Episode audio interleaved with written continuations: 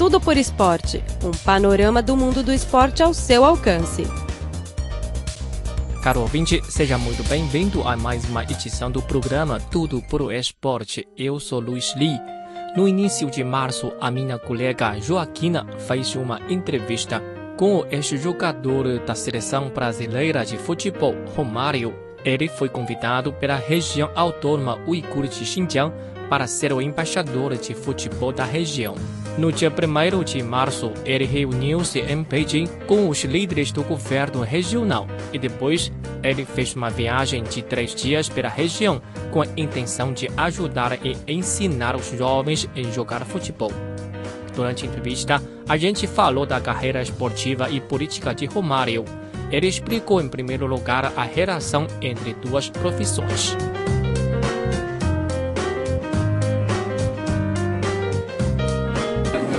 Sendo uma relação direta, porque tanto o futebol como a política estão ligados 100% ao povo e à população. Eu hoje tenho 51 anos e joguei futebol até os 40 e nos últimos seis anos da minha vida eu estou na política. Hoje eu sou um senador da República.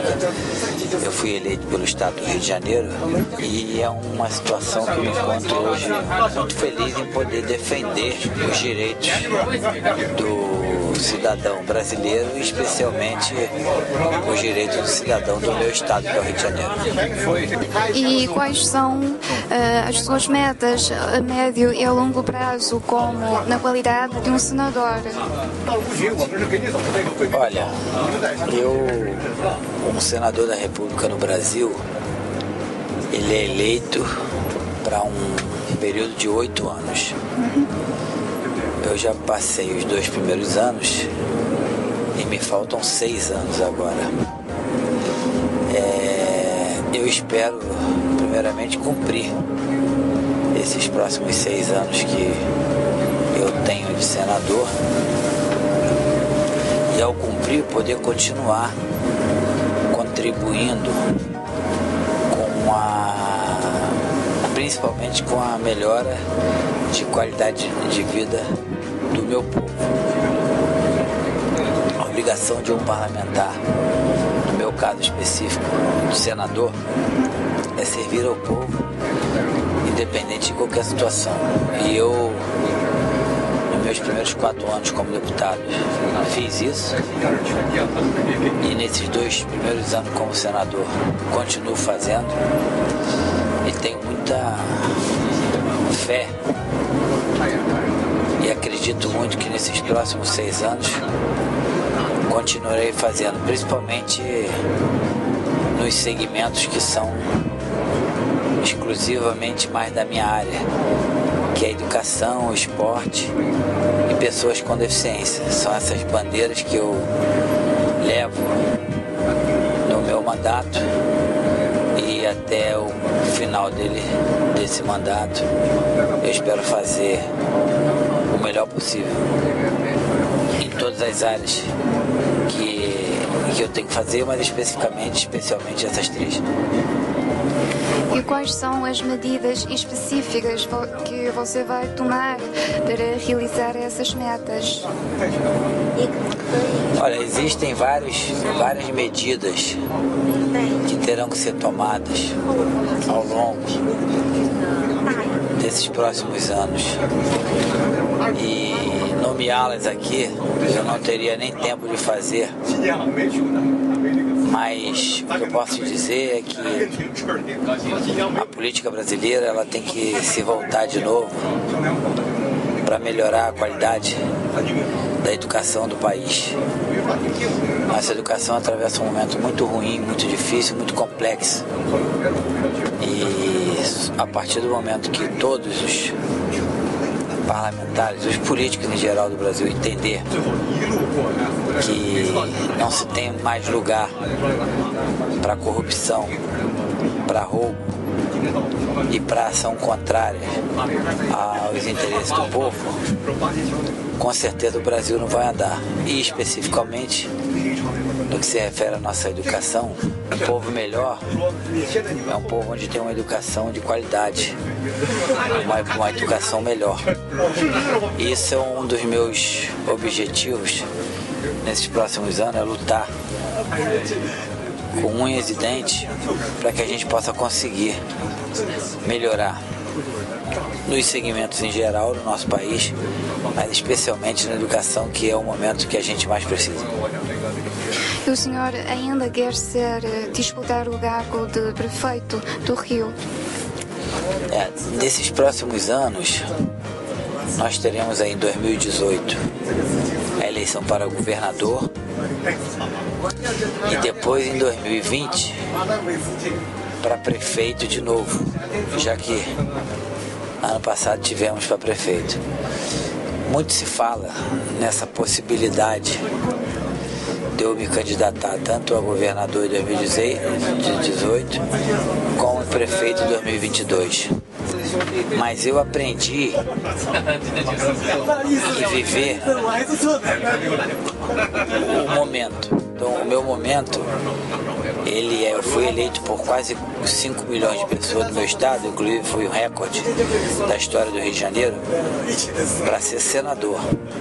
E hoje, por mais que exista a possibilidade de eu me tornar um candidato a prefeito e a prefeito em 2022, a minha cabeça ela está mais voltada para terminar esse mandato de Senado.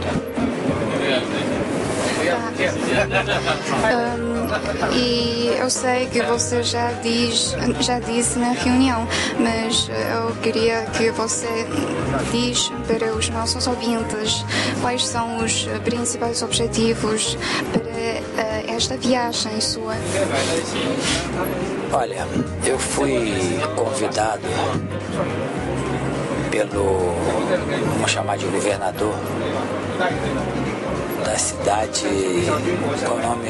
Xinjiang. Xinjiang, para ser o embaixador do futebol daquela província. E fiquei muito lisonjeado, estou muito feliz, é uma honra muito grande. E eu acredito que a gente junto, a gente possa fazer um grande trabalho de base a partir de Xinjiang. Existem é, aqui na China, no que se refere ao futebol, dois pilares importantes para que o futebol dê certo.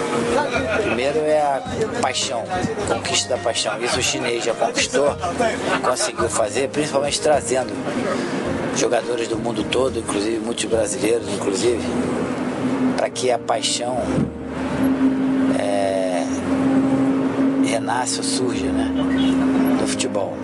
E o outro, outro pilar importante é as diretrizes governamentais, como eu já havia falado, onde que se é, decidiram agora algumas ações importantes para o futebol chinês. Diminuir o número de estrangeiros nos clubes, obriga, obriga, obrigar aos clubes de primeira e segunda divisão a terem futebol feminino. Isso é muito importante para que o futebol dê resultado e principalmente colocar futebol como matéria nas escolas. Isso também tem uma grande relevância.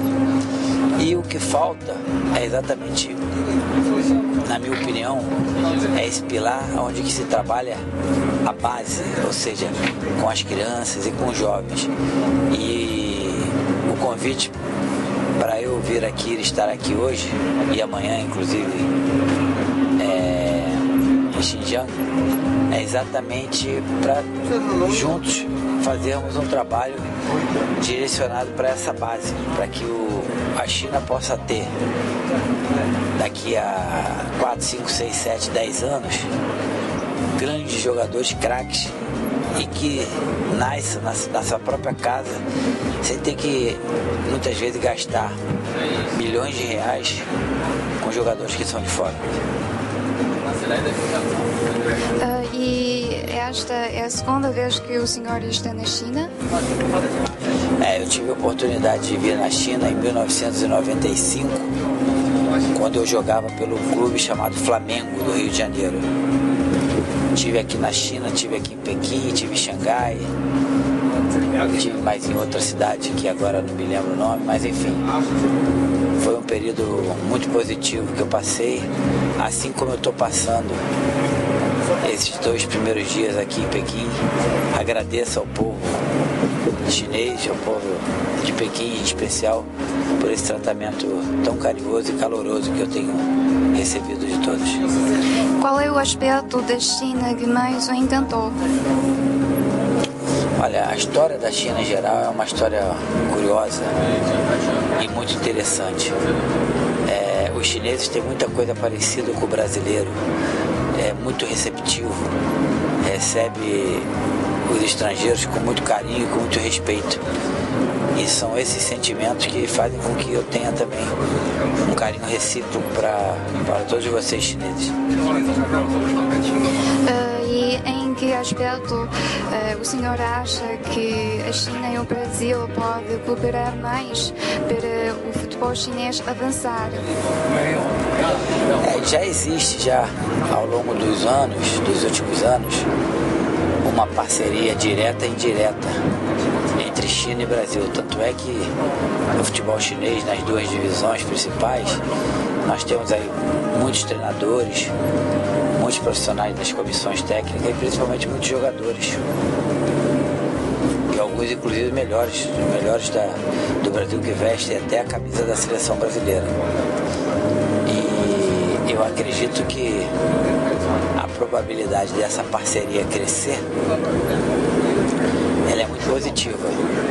Eu, do que tange ó,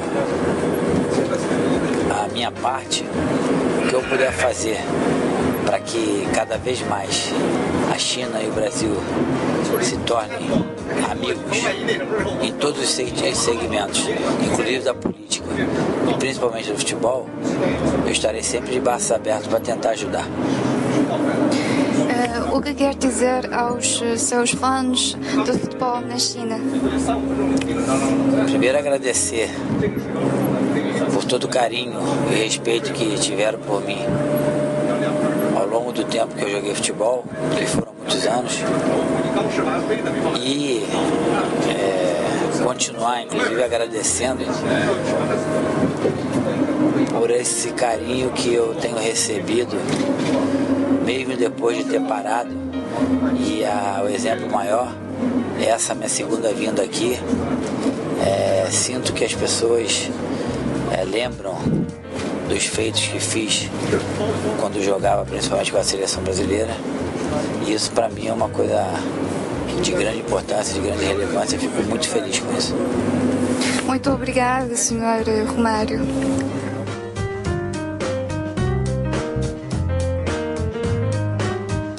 Participou desta atividade também o senhor Vicente Cândido, diretor de Assuntos Internacionais da Confederação Brasileira de Futebol. Na entrevista, ele espera que a China e Brasil façam mais cooperações em futebol o intercâmbio de formação de atletas de toda a cadeia esportiva, que acho que é a base para que você possa ter uma nação sadia e possa desenvolver o futebol profissional. Também eu gostaria muito de entrar aqui nos canais de comunicação da China, da internet, da televisão, de rádio, com os nossos campeonatos, com os jogos das, das nossas seleções.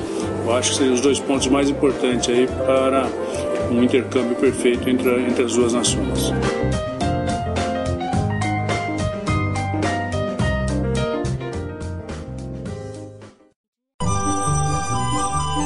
Clipboard oferece a página na internet desde o dia 20 de dezembro de 1999 em português.cri.cn, que foi reformulada em 2009, e a Cri Webcast Rio de Janeiro a partir de setembro de 2007. O conteúdo online está dividido em várias seções, notícias, temas atuais, cultura, economia, entretenimento, música, esporte, blog, rádio online, bem como uma sessão de vídeo. Caro ouvinte, assim tivemos o programa Tudo por Esporte desta semana. Muito obrigado pela sua sintonia e até a próxima.